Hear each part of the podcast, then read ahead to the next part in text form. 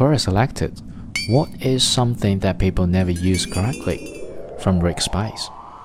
Have you ever noticed at the stop line in front of a traffic light there is typically a 4 feet diameter circle or other shape embedded into the pavement?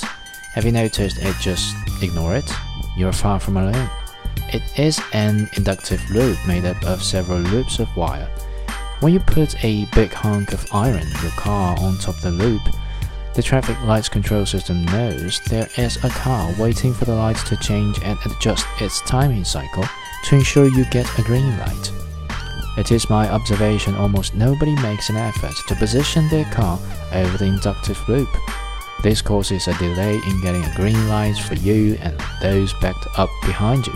This behavior particularly annoys me when I'm sitting on my ornament and carbon fiber bike directly over a small diamond shaped inductive loop in a bike lane and then look over to see 3,000 pounds of steel not sitting on the loop.